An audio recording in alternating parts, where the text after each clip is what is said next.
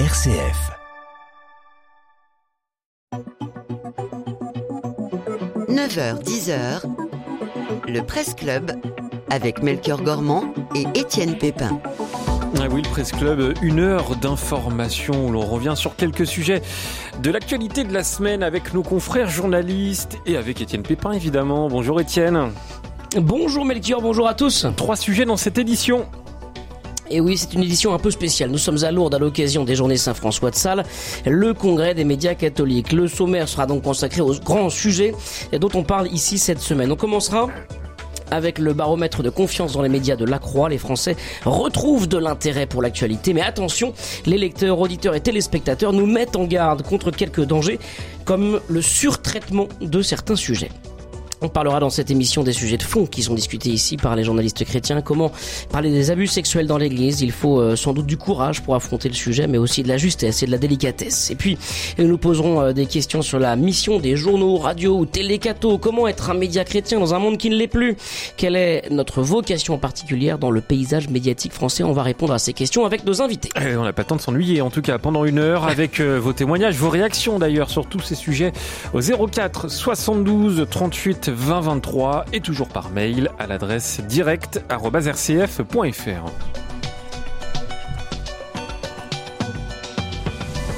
Étienne, il est temps de nous présenter nos deux invités du Presse Club. Nos deux invités, Jérôme Chapuis, bonjour. Bonjour. Merci d'être avec nous. Vous êtes directeur de La Croix. Nous sommes également avec euh, Thierry Hubert. Bonjour. Bonjour. Étienne. Merci d'être avec nous. Vous êtes producteur du Jour du Seigneur. Merci à tous les deux de nous accompagner jusqu'à 10h. Et le premier sujet, Étienne, on l'a dit, les Français retrouvent de l'intérêt pour l'actualité. C'est ce qui ressort du 36e baromètre de confiance dans les médias. Kantar One Point pour La Croix, publié cette semaine. Et après deux années marquées par une forme de saturation face à l'actualité du Covid-19, 76% des Français retrouvent de l'intérêt pour s'informer. C'est 14 points de plus que l'année dernière. Et la confiance qu'ils accordent aux différents médias, tombée très bas l'an dernier, progresse aussi. Qu'est-ce qui s'est passé, Jérôme Chapuis? D'abord, il s'est passé quelque chose de très important, évidemment, la guerre en Ukraine, qui a suscité euh, un regain d'attention et un regain d'attente à l'égard des médias parce que quand il se passe un événement aussi important, on se tourne euh, vers le, les, grandes marques de médias, vers les journalistes, pour avoir d'abord euh, euh, le récit de ce qui se passe et puis la pédagogie, l'explication et puis pour aussi voilà, débattre. En tout cas, on, on, le remarque maintenant depuis plus de 36 ans qu'existe ce, ce baromètre. à chaque fois qu'il y a un événement majeur, un événement important qui se produit, il y a derrière un regain d'intérêt pour l'actualité. Et en matière de crédibilité aussi, la, la, la radio retrouve des couleurs. Je voudrais mmh. qu'on parle de ce média parce que là, on est sur, sur RCF. Après une baisse significative l'année dernière, euh, 54% des Français désormais considèrent que la radio est un média crédible. Ils font, ils font, ils ont confiance en nous, euh, dans ce qu'on raconte à la radio. Pourquoi Alors c'est une, c'est une constante depuis euh, que ce baromètre existe. La radio arrive quasiment tout le temps en tête. L'année dernière, pour, une, pour des raisons qui sont pas très simples à, à, à comprendre, euh, le, le, la radio avait, avait connu un petit euh, une petite baisse. Euh, la radio, c'est le média. Tous les médias avaient connu une baisse. En oui, fait, tous les ça. médias avaient connu une baisse. C'était lié aussi, vous l'avez dit, à une forte baisse euh, de l'intérêt pour l'information. Euh, il y avait un effet, il y avait un moment de saturation. On était à la fin du Covid, on était au début d'une campagne présidentielle qui commençait très très mal en termes de qualité de débat. Oui. Et donc, au moment où on fait le sondage, c'est-à-dire en janvier 2022, il y a un an, on sent très bien qu'il y a un désintérêt. Voilà. En revanche, pour, pour, pour, parler de la radio, ce qui est important, parce qu'à chaque fois on se dit mais pourquoi c'est la, pourquoi la radio?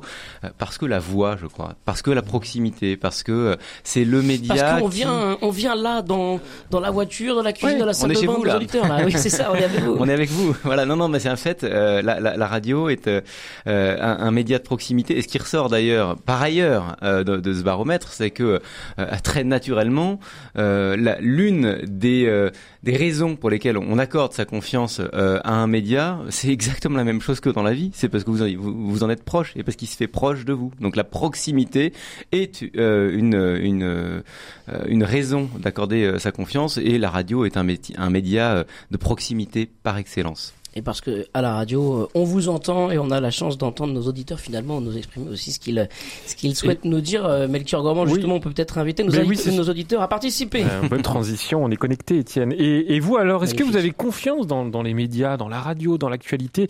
Bah, Venez témoigner 04 72 38 20 23. Étienne, on continue avec Jérôme Chapuis et Thierry Hubert. Oui, Jérôme Chapuis, il y a quand même une fatigue qui est exprimée par euh, les personnes qui sont sondées euh, dans ce baromètre de, euh, de, de la confiance dans les médias. les Français trouvent qu'on traite toujours les mêmes sujets, qu'on fait tous un petit peu le même travail en se recopiant les uns les autres hmm. peut-être. Il y a un risque du métier. D'abord, il y a effectivement ce phénomène qu'on a maintenant à mesurer depuis au moins une dizaine d'années de ce qu'on appelle maintenant la fatigue informationnelle.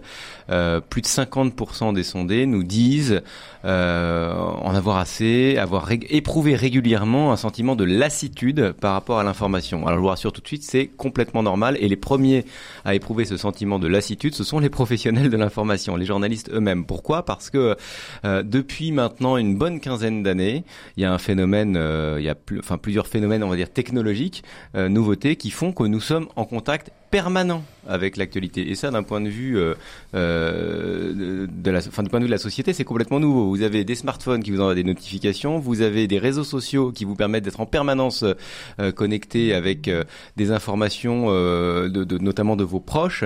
Et puis vous avez les, grandes chaînes d'information en continu auprès desquelles beaucoup de Français s'informent. Plus, des, de, plus du tiers des Français ont un contact quotidien avec une chaîne d'information en continu.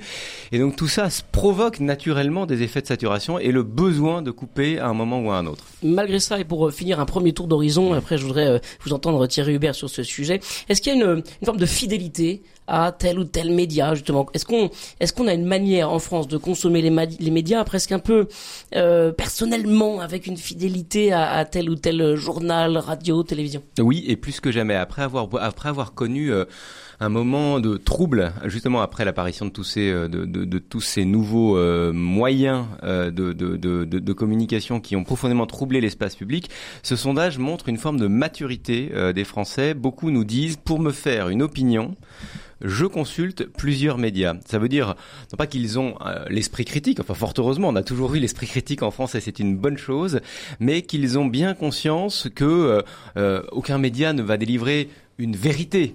Euh, l'enjeu pour euh, pour les pour un citoyen éclairé, c'est d'avoir euh, un contact quotidien avec plusieurs médias et sur les grands débats de l'actualité, ils nous disent j'ai besoin de recouper, donc d'une certaine manière, comme les journalistes, j'ai besoin de recouper les points de vue et donc de m'informer à plusieurs sources.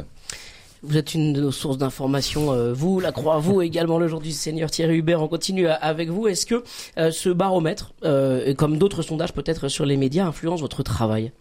Eh bien, c'est-à-dire que dans, dans, la ligne éditoriale du, du magazine, je pense qu'on on, on, entend bien que ce désir de proximité, d'une information qui qui va mettre à l'honneur des acteurs de terrain, et c'est une donnée que nous avons beaucoup euh, travailler euh, au jour du Seigneur.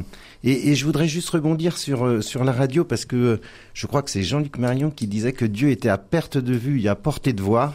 Et, et, et je trouve qu'il y a quelque chose d'assez juste aussi avec la radio qui est à portée de voix et que ce média-là, eh bien, effectivement, nous donne dans la proximité une information peut-être, eh bien, qu'on récupère plus plus facilement. Euh, je, je, pense que la radio a encore un bel avenir euh, devant elle, mais euh, cette proximité, en tout cas, euh, que, que, réclament nos lecteurs, nos téléspectateurs, nos auditeurs dans le traitement de l'actualité, il me semble que c'est une donnée aussi qui résonne avec les réseaux sociaux, qui participent de d'une information qui n'est pas trop haute ou trop mmh. trop trop décalée, mais qui rejoint le quotidien des gens. Des, gens.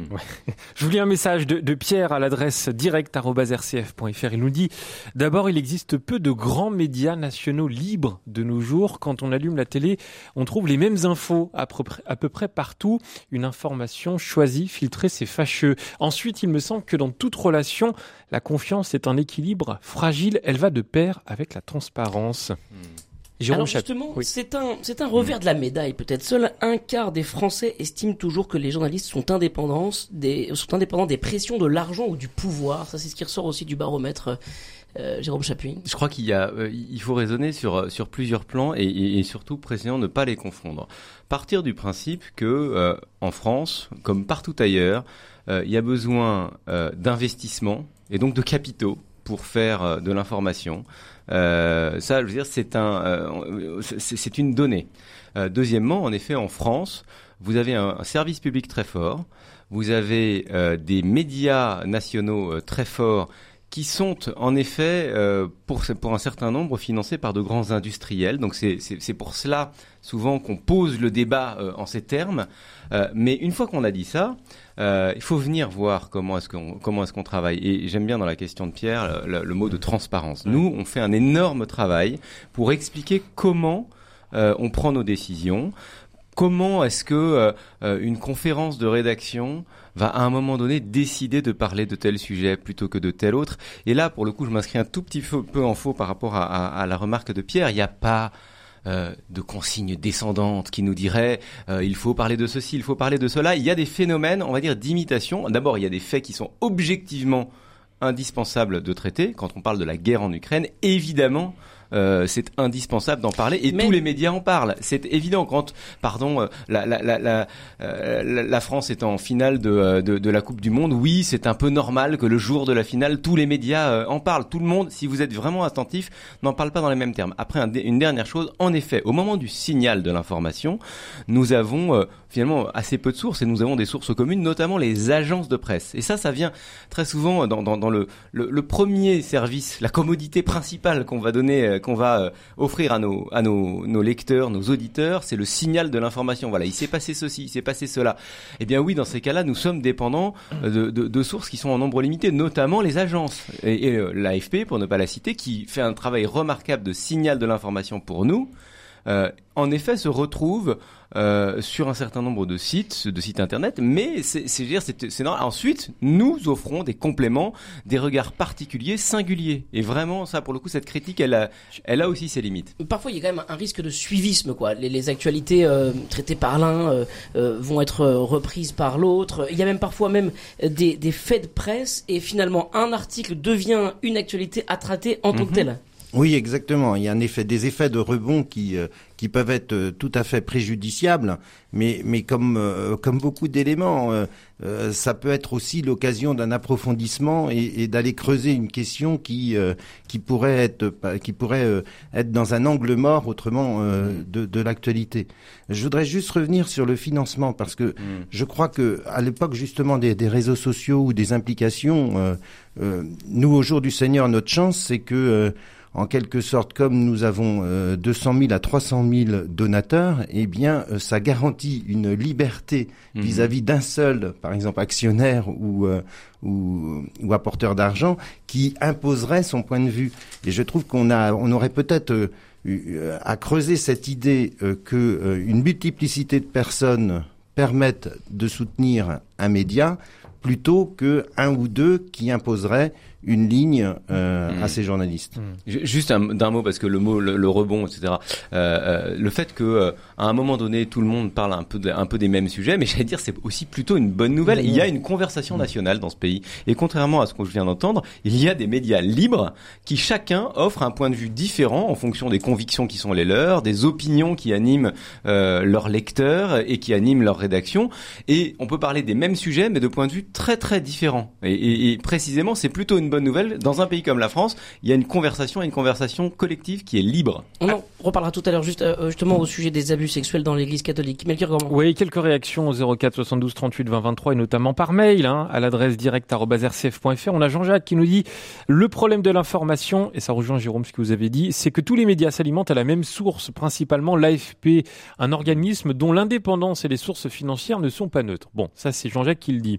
Et comme le journalisme d'investigation est de plus en plus pauvre, les journalistes derrière leur micro se contentent de lire leurs fiches sans même s'assurer de leur exactitude. Ça, ah, c'est un fantasme. Hmm. Alors c'est un fantasme peut-être, mais c'est quelque chose qu'on lit souvent quand il s'agit d'évoquer la, confiance dans les médias, Jérôme Chapuis. Hmm. Moi, moi là-dessus, euh, encore une fois, distinguons euh, les différentes phases. Il y a euh, différentes fonctions dans un média. Je vous ai parlé du fonction, de la fonction de signal. Euh, il s'est passé ceci, la France a gagné, la France a perdu, euh, le pape a fait telle déclaration, etc. Euh, et dans ces cas-là, en effet, la personne qui émet le premier signal de l'information est dans une position, on va dire, qui, qui, qui, est primordiale. et, et elle peut influer la suite du débat si elle déforme d'une quelque manière, que ce soit l'effet dont elle a à rendre compte. En effet, ça pose assez mal euh, les, les termes de la conversation. Dans un deuxième temps, et finalement assez rapidement, les rédactions sont équipées et c'est notre rôle à nous, d'abord pour recouper évidemment, pour compléter, pour expliquer. Et un média, aujourd'hui, pardon, mais nous ne sommes pas des perroquets qui euh, répétons des, des, informations qui nous parviennent. Nous, euh, j'allais dire, de ce point de vue-là, nous n'avons pas besoin aujourd'hui de, journalistes. Aujourd'hui, grâce aux réseaux sociaux, euh, l'information peut est quasiment désintermédiaire. Elle peut aller d'un point A à un point B sans passer par un intermédiaire. Ce pourquoi nous avons besoin aujourd'hui, dans un espace démocratique, de tiers de confiance, c'est pour accompagner par rapport à une, une information, euh, médiatiser le débat, c'est-à-dire faire en sorte que toutes les voix qui ont quelque chose, une opinion, des convictions importantes, euh, différentes à dire, soient effectivement euh, entendues, et puis faire la pédagogie, expliquer, approfondir. Vous avez des médias de signal et vous avez des médias d'approfondissement. Et nous, nous posons en effet plutôt comme un média d'approfondissement. Justement, c'est peut-être la chance des médias chrétiens, euh, Thierry Hubert, c'est que on est sur euh, cette notion d'approfondissement et sur des angles qui sont très différents de ceux qu'on peut voir sur des médias plus généralistes que les nôtres. Oui, et c'est peut-être aussi dans cet art de la conversation dont, dont, parlait Jérôme, euh, une, une, donnée qui, qui doit être euh, particulièrement accentuée, c'est-à-dire que effectivement il y a le, le bruit de l'actualité, si j'ose dire, et puis il y a les, les grands mouvements de, de fond euh, beaucoup plus profonds que l'on doit être capable de recueillir pour donner à la fois euh, eh bien du sens et un, un décryptage et, euh, et selon euh, ce qu'aime à dire euh, le, le, rédacteur en chef du Jour du Seigneur, Éric Payet, eh bien c'est-à-dire que ce monde n'est pas forcément si simple et qu'il y a l'art de, de, du décryptage, il y a l'art de, de, la nuance dans un monde qui préfère eh bien ostraciser et exclure ce qui n'est pas immédiatement identique à lui-même. Mmh. Un message de Vincent. J'aime la radio car elle monopolise moins l'essence que la TV. Seul Louis est captivé par vos douces voix. Alors je sais pas si Étienne a une douce voix. Et il nous dit Vincent, j'ai aussi, vous, j'ai aussi l'impression qu'on est moins dans le sensationnel et plus dans l'échange. Ça, ça c'est intéressant, euh, Étienne. Hein. Moi, je voudrais que Jérôme Chapu réagisse là-dessus, parce que c'est un homme de radio lui aussi. Oui. Et euh, en fait, on, on, dit voilà, la radio, c'est un média de proximité avec la voix, mais je crois que c'est très visuel la radio. Le reportage, il y a beaucoup de choses à, à entendre oui. et à voir par le son justement. Ouais, y a, moi, j'aimais beaucoup quand euh, quand j'ai fait beaucoup de radio euh, par le passé, parler du pouvoir évocateur du son, c'est-à-dire qu'il y a des choses, en effet, entre guillemets, qu'on voit, qu'on n'a même pas besoin qu'on de pas... dire ni d'expliquer, parce qu'elle s'exprime elle-même. Voilà, ça, ça s'exprime. Un bruit, le bruit d'une porte qui grince, le bruit euh, voilà, de, de même le, le, simplement l'écho d'une voix dans un endroit où il y a un petit peu d'écho, ça vous dit quelque chose du lieu où vous êtes. Et puis après, je crois que, en effet, ça, ça, ça rejoint complètement ce que, ce que, ce que, ce que dit Vincent. Euh, notre, notre, euh, la, la, voix. Euh, c'est le média entre guillemets, c'est le moyen de la confidence. Mmh. Euh, et nous, on s'est rendu compte, par exemple, à la Croix, on fait du podcast un petit peu. Et euh, sur quoi est-ce que, qu'est-ce que ça apporte par rapport au texte? Ça apporte euh, de la confidence, du témoignage. C'est vraiment le média idéal pour euh, le témoignage. Et puis c'est aussi le média idéal pour euh, la, on parlait de transparence tout à l'heure pour expliquer, euh, voilà, pour, parce que c'est le lieu de la confiance, enfin c'est le, le, média de la confiance pour expliquer ce qu'on ce qu'on fait. Alors je voudrais pas ostraciser euh, euh, notre notre ami Thierry Hubert de, de, du jour du Seigneur, mais la, la radio c'est vrai que euh, l'image se fait mentalement par celui qui l'écoute, quoi.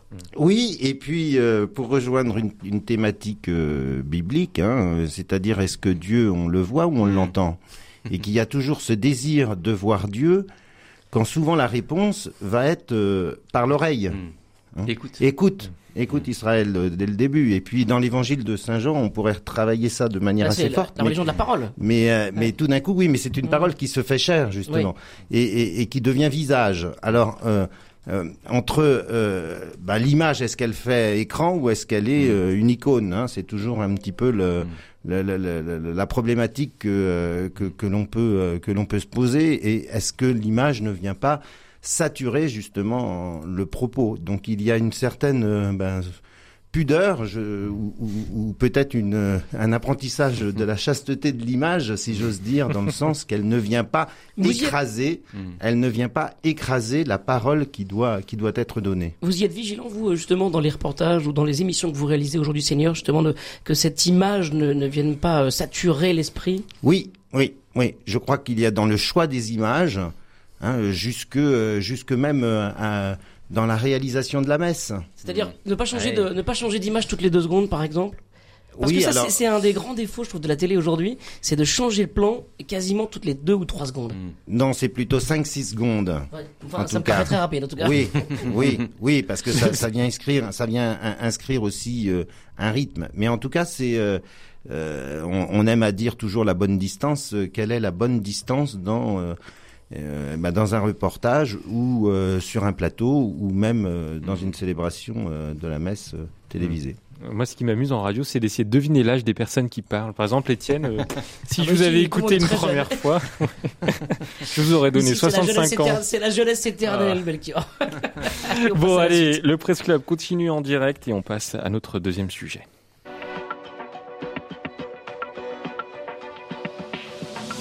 Le Presse Club avec Melchior Gormand et Étienne Pépin. Et toujours nos deux invités, Jérôme Chapuis, directeur de la Croix, et Thierry Hubert, producteur du Jour du Seigneur. Le courage d'en parler, les abus, c'est un grand sujet débattu cette semaine à Lourdes par les journalistes chrétiens qui participent aux journées Saint-François de Sales, Étienne. Abus sexuels, abus spirituels, abus de pouvoir, le courage d'en parler, c'est surtout le courage des victimes qui nous alertent depuis des années, nous les journalistes. Mais comme une autocritique peut-être que je peux formuler, les avons-nous toujours écoutés? La vérité, l'avons-nous toujours cherché Avec les affaires récentes et le rapport de la SIAZ, le sujet est pris très au sérieux par toutes les rédactions. Mais comment s'est fait la prise de conscience? On en parle depuis des années. Qu'est-ce qui a fait basculer nos rédactions dans cette recherche de vérité sur la question des abus sexuels? C'est difficile de donner euh, des points euh, historiques, on va dire, euh, mais il y a une chronologie de fait. Nous, ça fait une trentaine d'années maintenant que la Croix évoque ouvertement, régulièrement des affaires. Ça fait maintenant vraiment plusieurs années que c'est très souvent à la une et ça fait l'objet de de- d'enquêtes euh, très approfondies. Euh, Il y, a, y a un certain nombre de, de tournants évidemment, euh, pour ne parler que de deux euh, affaires, euh, enfin deux, deux, deux tournants récents. Bien sûr, l'affaire Prena, euh, prise de conscience euh, de, De la dimension systémique? Non, d'abord de de, de- de l'insuffisance de l'institution, bien que l'institution cherche à, à- enfin cherche à, à la, la- la bonne pratique, euh, l'institution est insuffisante. Et alors ensuite le côté systémique, en effet, qui est énoncé explicitement dans le rapport de la SIAZ. Voilà, ces, deux moments, euh, en tout cas récemment, ont aussi modifié euh, sans doute nos pratiques journalistiques. On peut en parler si vous voulez. Alors justement, moi je voudrais qu'on on évoque ces, ces pratiques journalistiques. Quelle a été la, la, la, la, la réflexion peut-être aujourd'hui Seigneur pour évoquer ces, ces sujets-là? Euh, avec un positionnement très particulier, une émission chrétienne sur une télévision euh, publique. Euh, De fait, ça vous mettait peut-être dans une situation euh, délicate. Oui, il y a eu certainement peut-être au, jour du Seigneur, il faudrait que l'histoire écrive tout cela, mais des temps encore peut-être plus décalés que dans d'autres dans d'autres médias médias catholiques, du fait de, même d'un positionnement du magazine autour de la messe. Donc ça fait vraiment une concomitance de, de, euh, de sujets a priori euh, très difficilement euh, conciliables.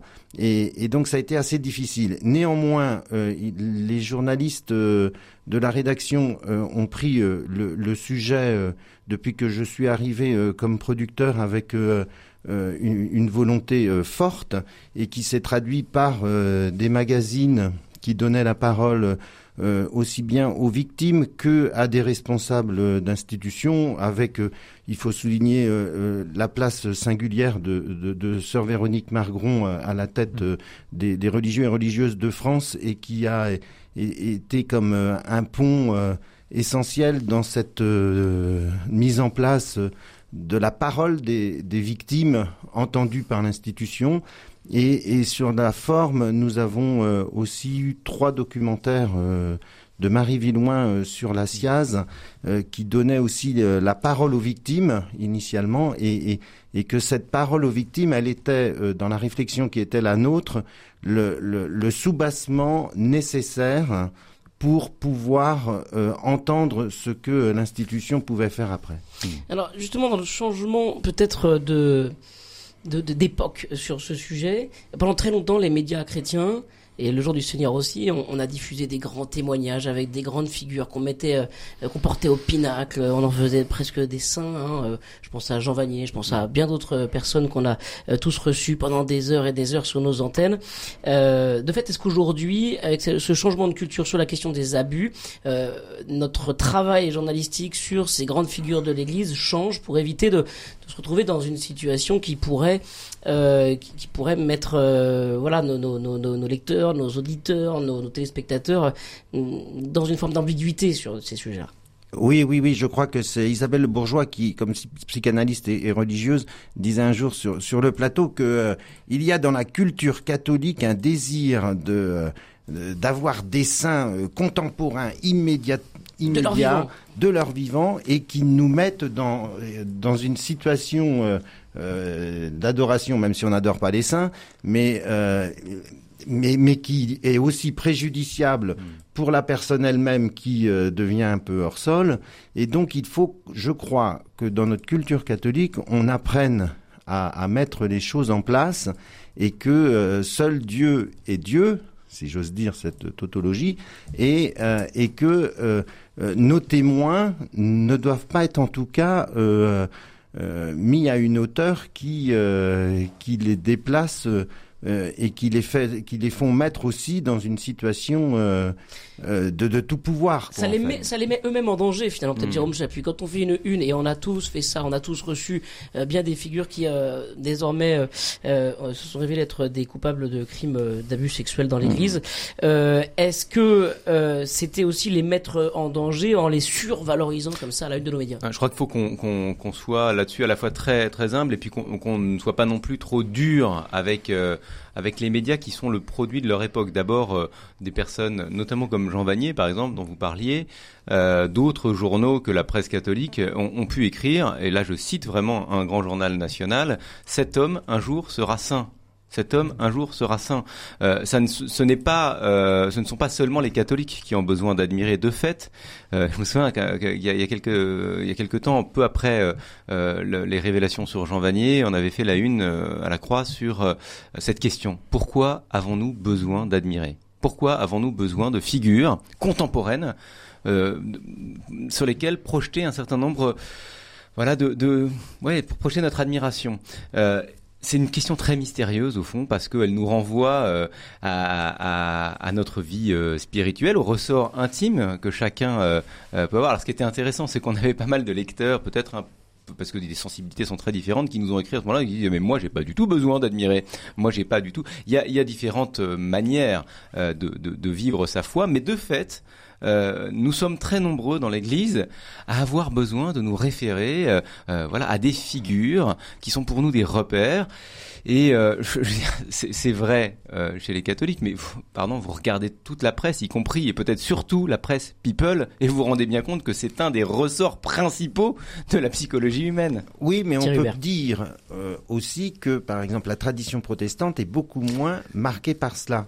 Sans, aucun doute. Et, et, mm. que euh, ce désir d'avoir euh, euh, des figures de sainteté, alors même que les protestants mm. vont avoir la parole de Dieu mm. comme élément classique de, de, de, spiritualité, eh bien, on a dans ce décalage-là, je pense, une, une posture catholique qu'il faut être capable d'interroger de, et de corriger. Mm-hmm. après, il, il, est évident que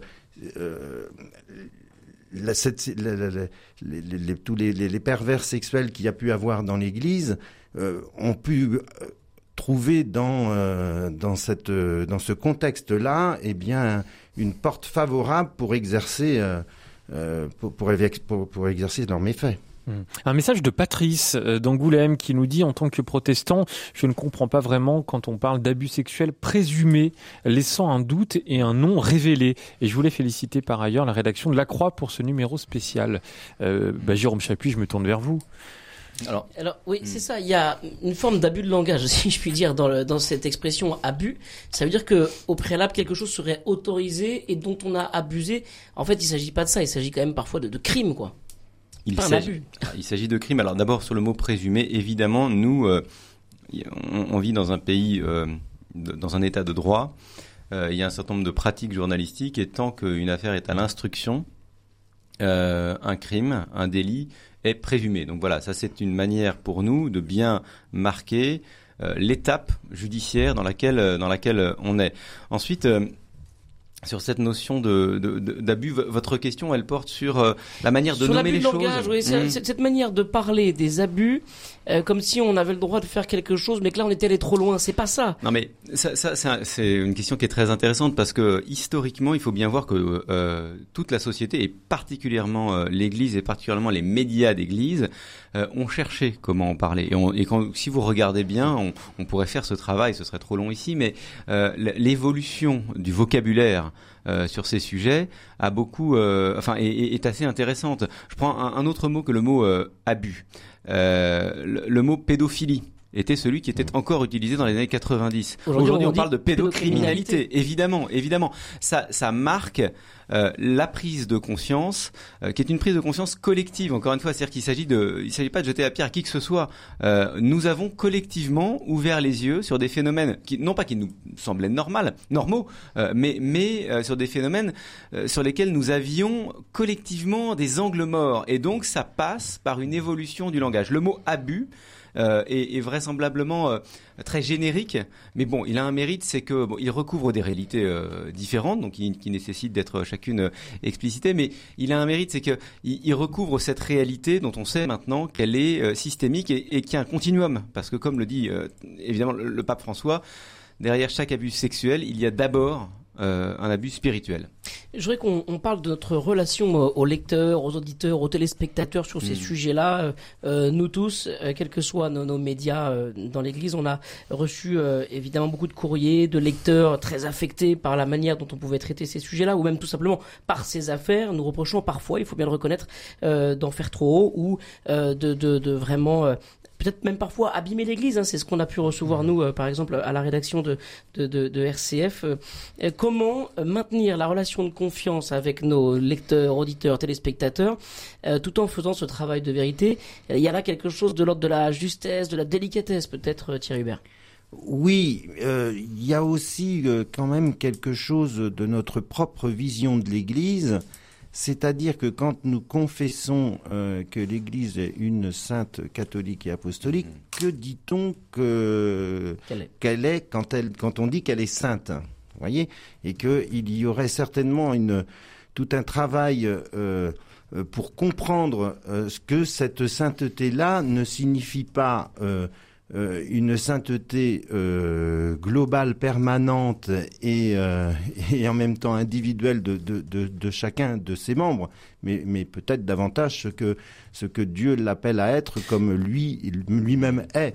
Ensuite, je crois que il y a différentes temporalités aussi. Si dans un premier temps la, la, réaction immédiate est vraiment de euh, d'être dans une réaction contre le média, il me semble que le temps montre aussi que la confiance qui pouvait être euh, euh, atténuée au départ, elle est renforcée ensuite parce que il y a la crédibilité d'abord de ce qui a été fait, le courage d'y avoir apporté les mots, et, et puis donc véritablement que euh, on le voit par exemple avec des, des, nouveaux convertis qui vont trouver que euh, ce travail de l'Église honore en fait l'Église d'avoir été une des premières à se mettre mm. peut-être au pied du mur, mais sur euh, ce chemin-là. J'ai une question de Blandine qui nous dit qu'en est-il de l'indépendance de RCF et des médias versus mm. les abus dans les diocèses? Y a-t-il des conflits d'intérêts qui les empêcheraient d'avoir une plus grande transparence?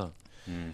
Jérôme Chapuis Là-dessus, là-dessus, c'est vraiment très important parce que évidemment, Blandine a raison sur le fait que euh, euh, il y, a y, a une, y a un risque d'interférence au sens, j'allais dire, euh, en radio, on connaît ce terme de, l'arsène. C'est, on, on, on, est, euh, vous savez, quand vous rapprochez le micro, je vais pas le faire là, mais quand vous rapprochez le micro du haut-parleur, ça, ça crisse. sur les abus sexuels, nous sommes dans l'Église J'ai eu l'occasion de le dire ici euh, au Journée Saint-François de Sales, la croix n'est pas la voix de l'Église, mais c'est une voix dans l'Église, mmh. euh, une voix importante. Et lorsque nous parlons de l'Église dans la croix, évidemment, ça crée des interférences. L'enjeu pour nous, c'est de continuer de le faire en toute indépendance. Je dis souvent que le journalisme, c'est mettre les événements à distance, mettre les événements à la juste distance ça nécessite d'être dans une posture d'indépendance. C'est-à-dire, euh, évidemment, comme je l'ai dit tout à l'heure, il y a besoin de capitaux. Euh, on parle de quelque part. Euh, il y a des gens qui nous, voilà, qui nous, qui nous financent. Mais par rapport à, ces, à ces personnes, nous nous devons d'être totalement en distance pour pouvoir garder une totale liberté. Et, j'allais dire, il en va de l'intérêt de tout le monde, à commencer, à commencer par nos actionnaires eux-mêmes. Donc c'est assez compliqué, assez subtil à, à expliquer, mais vraiment, c'est très important de, de comprendre ça, parce que euh, l'indépendance sur ces sujets-là, c'est la clé, c'est la clé de notre crédibilité. Même chose pour euh, pour vous justement aujourd'hui Seigneur. Euh, la Croix c'est les Assomptionnistes, donc c'est ça appartient à une congrégation religieuse. Le Jour du Seigneur est porté par les Dominicains. Là aussi une congrégation religieuse est impliquée éditorialement dans le dans la dans la construction, dans la fabrication des programmes du Jour du Seigneur. Est-ce qu'il y a là un conflit d'intérêts? Le lien est même euh, plus fort hein, pour le jour du Seigneur, puisque euh, puisque c'est la conférence des évêques de mm. France qui délègue à l'ordre dominicain euh, le soin d'apporter un producteur et, une ligne éditoriale. Alors est-ce qu'on est autorisé à ce moment-là à parfois tirer à boulet rouge sur l'Église catholique pour dénoncer ces abus? Eh bien, la chance, c'est c'est que dans le dispositif euh, le jour du Seigneur et sur le service public.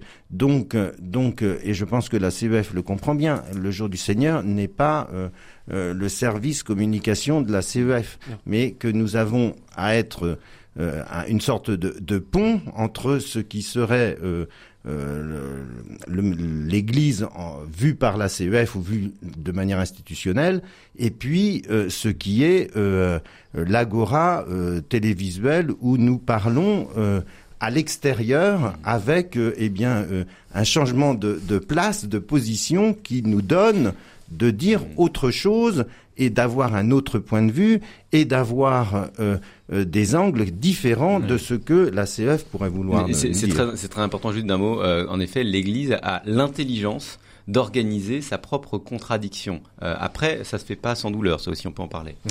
Bah, en tout cas, c'était c'était nécessaire d'en parler. On l'a entendu, c'était un, un, beau débat et on va continuer ce presse club dans, dans un instant. Étienne, oui, oui vous voulez dire quelque chose?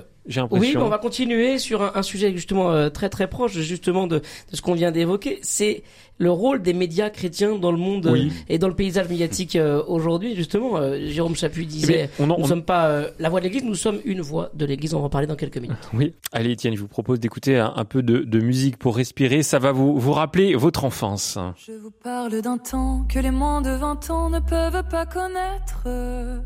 Montmartre en ce temps-là Accrocher ses lilas jusque sous nos fenêtres. Si l'humble garni qui nous servait de nid ne payait pas de mine. C'est là qu'on s'est connus, moi qui criais famine et toi qui posais nu. La bohème, la bohème, ça voulait dire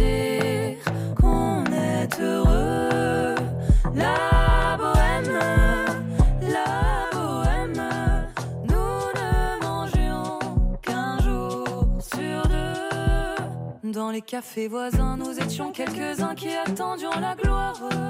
Et bien que miséreux, avec le ventre creux, nous ne cessions d'y croire. Et quand quelques bistrots, contre un bon repas chaud, nous prenaient une toile, nous récitions des vers groupés autour du poêle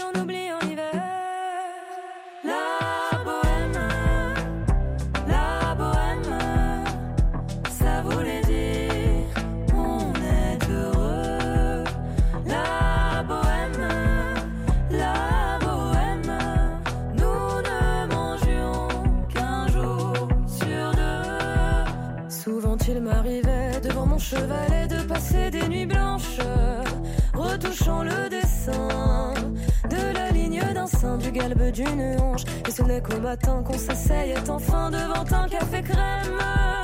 Épuisé mais ravi, fallait-il que l'on s'aime et qu'on aime la vie?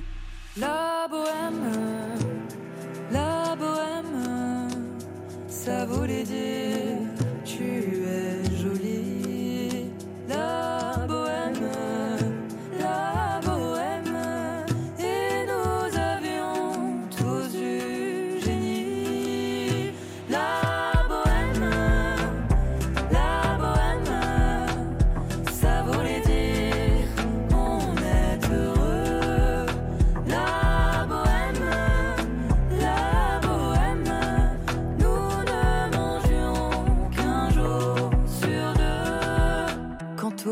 Des jours, je m'en vais faire un tour à mon ancienne adresse. Je ne reconnais plus ni les murs ni les rues qui ont vu ma jeunesse en haut d'un escalier. Je cherche l'atelier dont plus rien ne subsiste. Dans son nouveau décor, mon martre semble triste et les lilas sont morts. La. Ah ouais, ça vous rappelle des souvenirs, euh, Étienne Pépin, La Bohème. Alors c'était une, c'était une reprise. Hein, quand même. Alors Par- c'était quoi? Parce que ici on se posait la question en studio, on se dit tiens qu'est-ce que c'est? Je crois que Jérôme Chapuis avait un, un avis sur ce qu'on Alors, entendait. Jérôme, qui est C'est euh, blind test. Ouais. C'est pas Eligi, c'est Ah, ça? Bravo. Oui, c'est ça, j'ai reconnu leur voix. ouais. Elles Ouais, sont très c'est- douées, c'est c'est- c'est super. Vous, vous allez peut-être ouais. prendre la place d'Étienne parce qu'Étienne n'a pas beaucoup de culture musicale. Allez. Bon, moi je préfère les cantates de bac, mais puis, euh, mais- je vous J'aime dirai. aussi, hein. Ah, bah, vous êtes-. Vous êtes toujours sur RCF.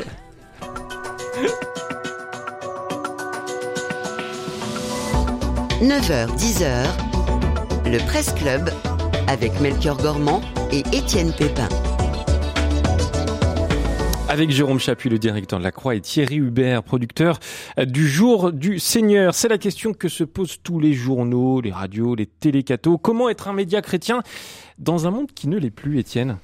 Et oui, Melchior, quelle est notre vocation particulière dans le paysage médiatique français Dans une société toujours euh, plus sécularisée, la présence de voix catholiques euh, n'est plus une évidence, il faut bien le dire. Nous sommes confrontés à, bien des défis. Nos médias semblent parfois pris euh, dans des courants contraires. L'identité chrétienne de nos médias conjuguée au devoir d'informer sur le monde tel qu'il est. Comment conjuguer nos identités éditoriales avec l'institution ecclésiale? Si nous ne sommes pas la voix de l'Église, nous sommes une voix de l'Église. Vous avez fait la transition tout à l'heure, euh, Jérôme Chapuis. Comment vous vous positionnez justement par rapport à l'Église catholique pour faire votre métier euh, en fidélité à l'Église catholique, euh, mais avec une vraie indépendance? Je pense qu'on desservirait l'Église si euh, on était considéré collectivement comme ses ambassadeurs, ses porte-paroles, ses avocats. Nous sommes des journalistes. On a parlé d'indépendance il y a quelques minutes. Donc notre enjeu, c'est d'abord de regarder le monde en chrétien et en journaliste. En chrétien, euh, bon, on essaye de le faire, c'est-à-dire d'avoir euh, une qualité de regard. De ce point de vue-là, d'ailleurs, euh, euh, c'est- un travail quotidien et c'est d'abord un travail collectif. Il faut bien avoir en tête euh, que le, le journalisme, c'est un sport collectif et donc euh, ce qui est intéressant, c'est la croisée, euh, la croisée des regards. Ça, c'est le, le- le premier point. Et puis euh, en journaliste, c'est-à-dire que ce- sont des méthodes. Je vais pas revenir sur ce qu'on a dit tout à l'heure, mais sur la nécessité de recouper, sur la nécessité de choisir un genre approprié euh, à, à l'information qu'on souhaite traiter, euh, de, de- de- de choisir des angles. Euh, ça, c'est du jargon journalistique, mais l'angle, c'est très simple. C'est euh, apporter sur une actualité précise une, une réponse précise à une question précise. Et ça, ce sont des choses qu'on cherche à faire tous les jours. Et c'est le travail d'une rédaction. Pourquoi on est 120 journalistes à la rédaction de la Croix? Parce que tout ça, ça prend du temps et ça demande des moyens. Être journaliste en chrétien, est-ce que ça veut dire être euh, missionnaire, être euh, un peu un évangélisateur Je le dis exprès, euh, en caricaturant peut-être Thierry Hubert? Oui, il y a peut-être de la caricature, mais en préalable, je pense que être journaliste en, en chrétien, eh bien, c'est déjà aussi euh, euh, bien poser le problème. Mm. C'est-à-dire que si on dit euh, ben, être catholique ou être une parole catholique dans un monde qui ne l'est pas, est-ce que on, sous-entend qu'il qu'il y ait une qu'il y a une position euh, frontale d'opposition entre les deux? Qu'est-ce que nous dit l'Évangile là-dessus quand on est plutôt invité à être du levain dans la pâte? Euh, Est-ce que euh, notre manière d'être évangélisateur ne serait pas de de montrer ce comment déjà l'Évangile travaille une société qui est celle-ci et que d'une manière ou d'une autre, Dieu continue euh, d'aimer. Vous voyez, il, y a, je crois, dans la posture euh, euh, chrétienne, euh, disons, euh, dans les médias, eh bien, une, une, une capacité à, euh, à, à décortiquer et à déplacer la question et, et à ne pas nous prendre comme étant euh, au-dessus d'eux euh, et à avoir à guider euh, contre leur gré des gens, qui- une société qui, euh, qui l'entendrait beaucoup moins. Jérôme Chapuis. Un tout petit mot parce que je, je- je suis tout à fait d'accord avec ce que vous dites sur la manière d'être, la posture, et puisque vous posiez la question, Étienne, sur l'évangélisation. Évidemment, quand on informe, le but premier n'est pas d'évangéliser.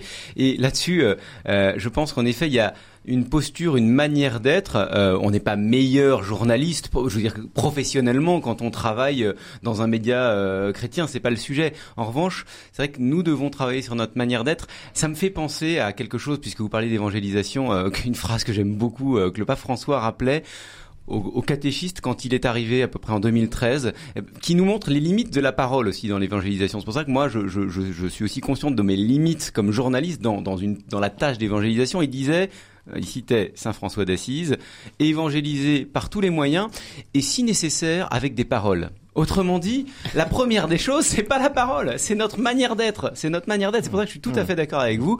La première des choses euh, de, de la part d'un journaliste, c'est déjà d'être de se, de se comporter, d'être dans une posture d'humilité, de simplicité et surtout de rapport à la vérité euh, qui soit authentiquement chrétienne. Voilà, on essaye de le faire. Est-ce qu'il faut le faire aussi sur des sujets euh, aussi complexes que les sujets de société d'aujourd'hui? Je pense à la question euh, de l'avortement, la question de l'euthanasie, toutes ces questions qui sont débattues aujourd'hui et qui, mm. qui sont des, des, des, enjeux de société majeurs. Est-ce qu'on doit porter une parole engagée en disant voilà, ça c'est l'Église qui pense comme ça et on doit penser comme ça parce qu'on est un média chrétien ou est-ce qu'on doit ouvrir un, débat mais toujours là encore en fidélité avec l'Église? Quelle est votre position là-dessus, euh, Thierry Hubert? Eh bien, je pense que de toute façon, le pire serait de ne pas en parler, hmm. d'accord? Parce qu'on voit bien que euh, euh, nos, nos, téléspectateurs, nos lecteurs, nos auditeurs les plus âgés se trouvent aujourd'hui confrontés avec en EHPAD, en maison de retraite, euh, avec des des, des, des, gens qui sont qui vivent avec eux et puis qui disparaissent du jour au lendemain parce qu'ils partent en, en, Belgique ou en Suisse se faire euthanasier. Enfin, tout ça vient traverser et bouleverser euh, la vie de bon nombre d'entre nous et, et ce n'est plus euh, quelque chose qui est fantasmé. C'est une réalité.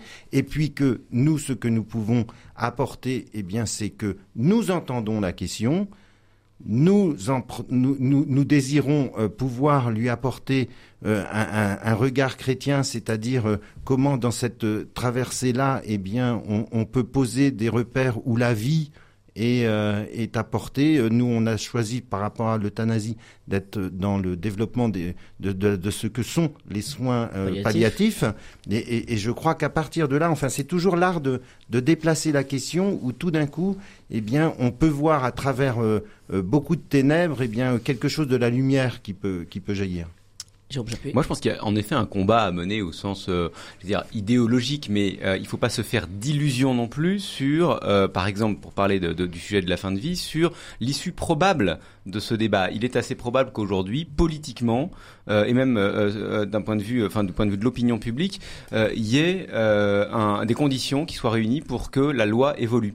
à la Croix, on a fait le choix de dire très clairement, très posément notre position dans un éditorial, ce qui nous permet ensuite euh, de regarder le monde tel qu'il est, et notamment l'état de l'opinion publique et l'état des forces politiques. En présence de fait, la position de l'Église est minoritaire. Par rapport à ça, deux choses. Un, euh, que ce monde, que cette société nous plaise ou non, c'est celle dans laquelle il faut annoncer l'évangile. Donc là, pour le coup, euh, on n'a pas vraiment le choix. Mm. Le premier devoir, c'est la lucidité. Puis deuxièmement, il y a pas mal de choses qui ne fonctionnent pas dans la manière de mener ces combats.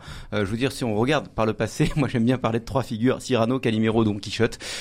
Cyrano j'ai du panache. Je vais, je vais, je sais que le, le combat est perdu d'avance, mais j'y vais quand même. Calimero, c'est vraiment trop injuste. Personne, euh, euh personne ne nous écoute. Personne. Vous vous souvenez de ce petit dessin animé ah, euh, Voilà, bah, voilà. Euh, personne, personne ne m'aime. Voilà. Non, ben non, c'est pas ça les, c'est pas ça les chrétiens aujourd'hui. Puis Don Quichotte, c'est on fonce sur tous les, sur tous les moulins, comme le taureau sur toutes les moulettas, sur toutes les polémiques. On, on, on, vaut mieux que ça. Je veux dire collectivement, on a une intelligence chrétienne à déployer. Et notre sujet, c'est, c'est évidemment pas, enfin, il est pas interdit d'être intelligent dans ce mm. débat au sens tactique du terme, c'est-à-dire de, de, de, de, poser des paroles justes, dans le, enfin, qui nous semblent justes, qui nous semblent ajustées, qui nous semblent audibles par la société, des paroles fermes, claires, puis ensuite, euh, voilà, euh, il, a, il, advient ce qui doit advenir dans les conditions euh, de, de, de, de, la société française. Mais on pourrait avoir envie comme média d'influencer le débat justement pour mais pas on rêve. dans une de ces trois cases. Mais on rêve, on n'est pas, pardon, hein, je mets là-dessus.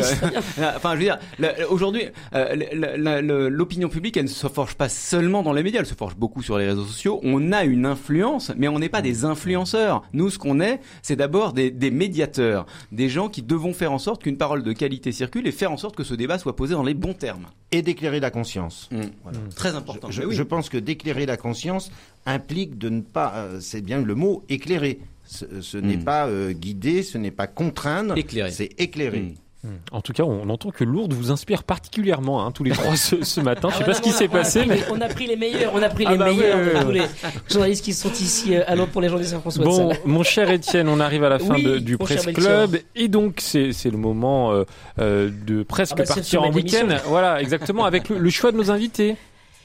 Alors le principe, comme vous êtes nouveaux l'un et l'autre dans cette émission, le principe c'est euh, d'éclairer justement notre week-end avec une information positive ou que vous avez traité ou que vous avez euh, pu euh, voir, observer dans la semaine. Jérôme Chapuis, on commence avec vous? Bon, écoutez, je vais faire une petite page de pub, mais bon, après tout, hein, on est. Allez, pourquoi pas, allez-y. Voilà, je suis venu avec euh, sous le bras le dernier numéro de, de euh, La Croix l'Hebdo, celui qui sort là aujourd'hui, et super nouvelle. Vous avez en France une école des libraires. Une école de, de, de- pour les gens qui veulent devenir libraires. Et euh, on a envoyé notre, notre journaliste Nathalie Lacube suivre le cursus euh, de cette école. Et c'est un vrai bonheur parce que vous retrouvez des Français qui euh, se posent la question du sens, du sens de leur travail notamment, puis qui à un moment se disent au fond, voilà, j'ai 40 ans, euh, je fais, je suis euh, instit, je suis ceci, cela, je, je suis prof, je, je suis, euh, euh, je travaille dans une grande entreprise et j'ai envie de devenir libraire. Comment je fais? Et vous les suivez et c'est vraiment c'est délicieux. Et, euh, au passage, ça dit quelque chose de très important, c'est que d'abord un, le secteur de la librairie, ça continue, ça continue d'être important en France. Ça marche, les gens lisent des livres, ils en achètent. Et, et, et puis euh, Deuxièmement, ça dit qu'il est possible de choisir sa vie professionnelle, de pas se laisser complètement euh, euh, submerger, de subir. Et vraiment, c'est des très beaux chemins de vie, je vous le conseille. Thierry Hubert. Eh bien moi, puisqu'on est à Lourdes, voilà, Ça coule de et source. que, et que Oh tout à l'heure on nous a dit que le lieu nous inspirait, je dois dire que euh, vers 18h hier, parce qu'on terminait très tard nos journées, il faut que les auditeurs le 18 sachent, heures, ça va encore. parce qu'il était 20h30 quand on terminait, mais on avait une petite pause à 18h, il, il faisait nuit, et donc en sortant de l'hémicycle, en fait, en face, il y avait la grotte qui était éclairée, et puis il y avait euh, euh, cette pyramide euh, de cierges. Et, puisque nous avons quand même mis plutôt ici à l'honneur la voix que l'image, j'ai trouvé, en sortant là, un peu fatigué, de voir cette grotte avec cette, cette pyramide de cierges de lumière, eh bien, qu'il y avait quelque chose là d'une belle image de euh, de ce que Lourdes apporte euh, comme euh, comme lumière, comme repos, comme refuge, parce que le Ouais. rocher c'est c'est d'abord le refuge, et et, et que euh, après avoir entendu euh, et brassé tous les sujets qu'on qu'on avait pu euh, qu'on avait pu avoir, eh bien euh, ça m'a donné beaucoup de joie cette cette grotte. Enfin, et, et alors je ne dis pas ça pour euh, parce que euh, j'aurais des intérêts à Lourdes, mais je pense que c'est c'est c'est c'est le lieu où l'on peut venir tel que nous sommes, nous reposer près de la grotte. Merci pour cette joie partagée, euh, Thierry Hubert.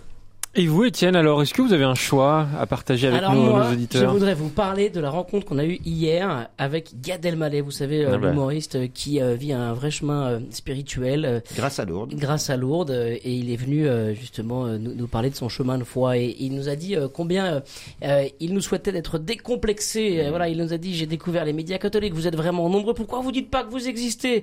Il nous a vraiment encouragé à pas être complexé d'être chrétien et d'être catholique. Catholique, il a dit même soyez soyez singuliers et assurés, cela ne s'oppose pas à être ouvert.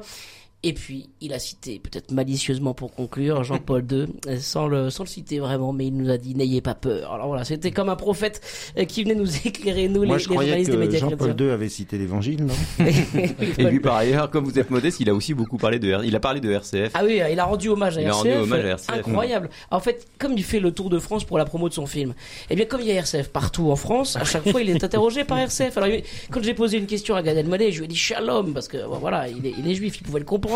Et donc, euh, et, euh, et il me dit, euh, ah non, mais RCF, c'est incroyable, vous êtes, Vous êtes partout, une puissance incroyable. Et donc, c'est vrai qu'on était très fiers d'avoir été au moins reconnus par Gad Elmaleh. Ah, oh, bah, quand Voilà. même, on est connu par d'autres. Ah, merci, bah, non, Étienne. bah, ouais. Merci Étienne Pépin et, et vraiment merci à tous les deux. Thierry Hubert du Jour du Seigneur et Jérôme Chapuis de la Croix. Bravo pour cette première. Hein. Merci, merci, c'est un plaisir. formidable. Merci Melchior, vous avez été formidable aussi. Bah écoutez, mais vous me manquez un peu. Revenez vite. Revenez vite en ah oui, non, je serai là la semaine prochaine. Bah, avec grand plaisir. Euh, Étienne, dans un instant, qu'est-ce qu'on va faire? Oui. Eh bien, c'est le moment d'aller jardiner un petit peu. C'est le week-end. Il fait un peu frais, mais j'espère que vous allez pouvoir quand même aller gratouiller la terre ce week-end, Melchior. Eh ben, c'est ce qu'on va voir avec notre invité Noémie Viala, Vialard qui va répondre à toutes vos questions de jardinage dans un instant au 04 72 38 20 23 et vous pouvez poser toutes vos questions de jardinage également par mail à direct@rcf.fr. À tout de suite.